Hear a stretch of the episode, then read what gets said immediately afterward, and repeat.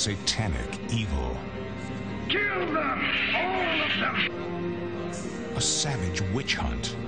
Not one must be allowed to live! A demonic curse destroys an entire village. Bless this site and build a church on it. Behind these hallowed walls, a mysterious resurrection is beginning. Just think what might be buried under these cathedrals.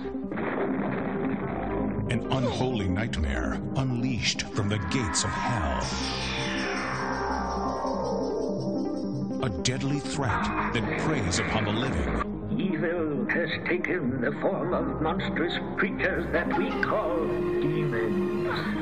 Pensava eu, enquanto jovem, no início dos anos 90, já ter varrido tudo o que era cinema de terror italiano, quando, agora, como um velho, que vai acompanhando os lançamentos de filmes em Blu-ray, em DVD ou até mesmo nas plataformas de streaming, começa a perceber que aquilo que havia nos nossos clubes de vídeo e aquilo que era o catálogo disponível para o jovem português era apenas a ponta do iceberg. Isto para vos falar do filme The Church, em original La Chiesa e em português A Catedral.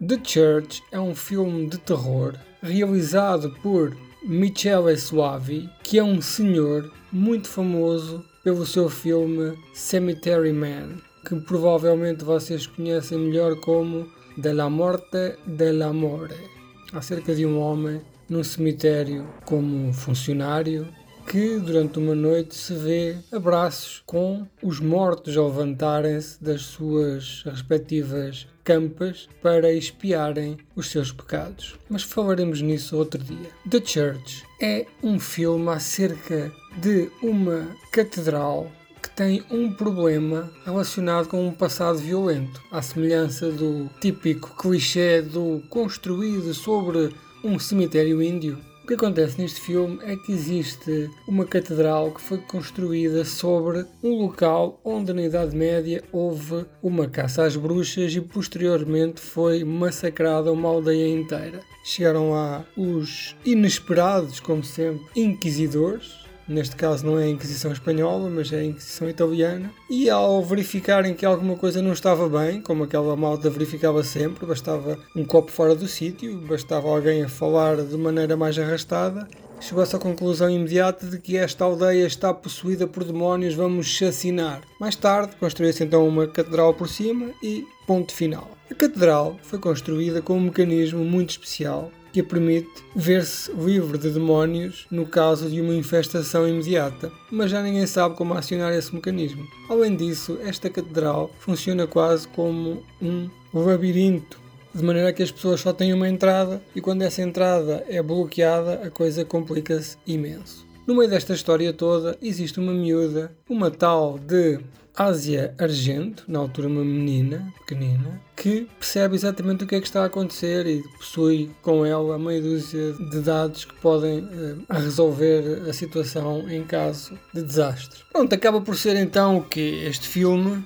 é feito em duas partes, como muito terror italiano é, que tem uma parte inicial passada há muitos, muitas centenas de anos, em que alguém faz alguma coisa que se vai projetar no futuro. Neste caso, esta catedral prepara-se para fazer com que os demónios que lá estão por baixo se levantem para atormentar os vivos. Neste caso, existe uma obra que está a ser feita que ativa um mecanismo que faz com que todo o mal guardado no fundo da igreja seja solto, uma espécie de selo que é rebentado. Entretanto, os fantasmas ou os demónios levantam-se e, ao contrário daquilo que estamos habituados a ver, os demónios não são demónios, mas sim espíritos que tomam conta das pessoas normais, fazendo delas umas bestas abomináveis. Este filme, eh, como já disse, realizado por eh, Michele Suave, era inicialmente, e na sua gênese, o terceiro tomo da saga Demons, ambos realizados por Lamberto Bava, que é o terceiro Bava de uma geração de realizadores italianos, filho do Bava que nos trouxe o grande êxito Bay of Blood, ou Baía de Sangue, ou no seu original Ecologia del Delito. Os títulos italianos são sempre muito bizarros uh, em relação à, à estética e, e, à sua lógica, mas assim é assim que eles são. E como estava a dizer, antes de me ter perdido, eh, este um, The Church era para ser a terceira parte do Demons. O Bava Neto fez o primeiro e o segundo, e quando era para fazer o terceiro, uh, houve uma desistência e o seu produtor, o Dário Argento, deu então este projeto a um, na altura, inexperiente Michele Suave, que pegou nele e, e transformou à sua maneira. Mas na verdade o filme é exatamente o mesmo esquema, que são os demónios que se levantam e fazem patifarias. Neste caso, existe um conjunto de demónios que não se veem, porque, como disse há bocado, apenas se projetam em pessoas que já existem, e depois a crueldade que daí advém é grande e herética. Nomeadamente, uma cena que me levou a ver este filme, que é uma cena que vocês devem conhecer se procurarem pelo nome do filme no Google, que é uma cena em que um demónio em forma de clássico bode negro com uma mistura de cores vermelhas e acastanhadas, gigantesca, aquele demónio medieval esse, esse demónio levanta-se para copular com uma senhora no meio da igreja, num ato obsceno. E tem também depois uma parte muito gráfica em que um conjunto de corpos humanos nus se posicionam uns em cima dos outros para que naquilo que parece ser uma caveira gigante feita de corpos uh, vivos e, e, alguns mortos completamente uh, trucidados. É um filme violento, é um filme bizarro, é um filme que vive num andamento que não é comum, é um andamento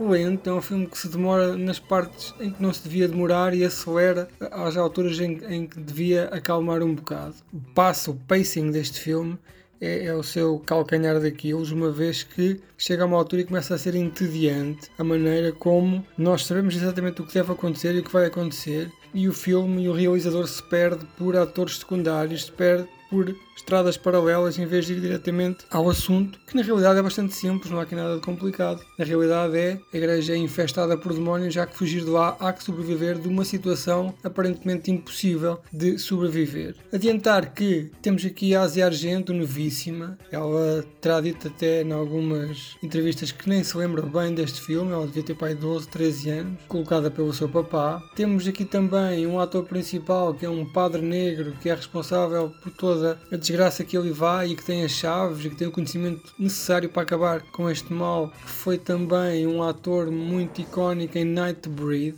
esse filme de Clive Barker, que é para mim um clássico, não a sua versão original de 90 minutos, mas a versão do realizador de 120 e poucos, que roda agora por aí no Sr. Joaquim e, no, e nos, nas lojas online. E também teve um papel num filme esquecido, mas eh, quanto a mim importante e icónico, que é Baby e o Segredo da Floresta, em que um casal que anda a passear numa mata encontra um dinossauro bebê e o traz para casa como se fosse um cão. Plus, to meet the demand of horror movie buffs everywhere, The Church is also available in an unrated, unedited, full length version for the same price.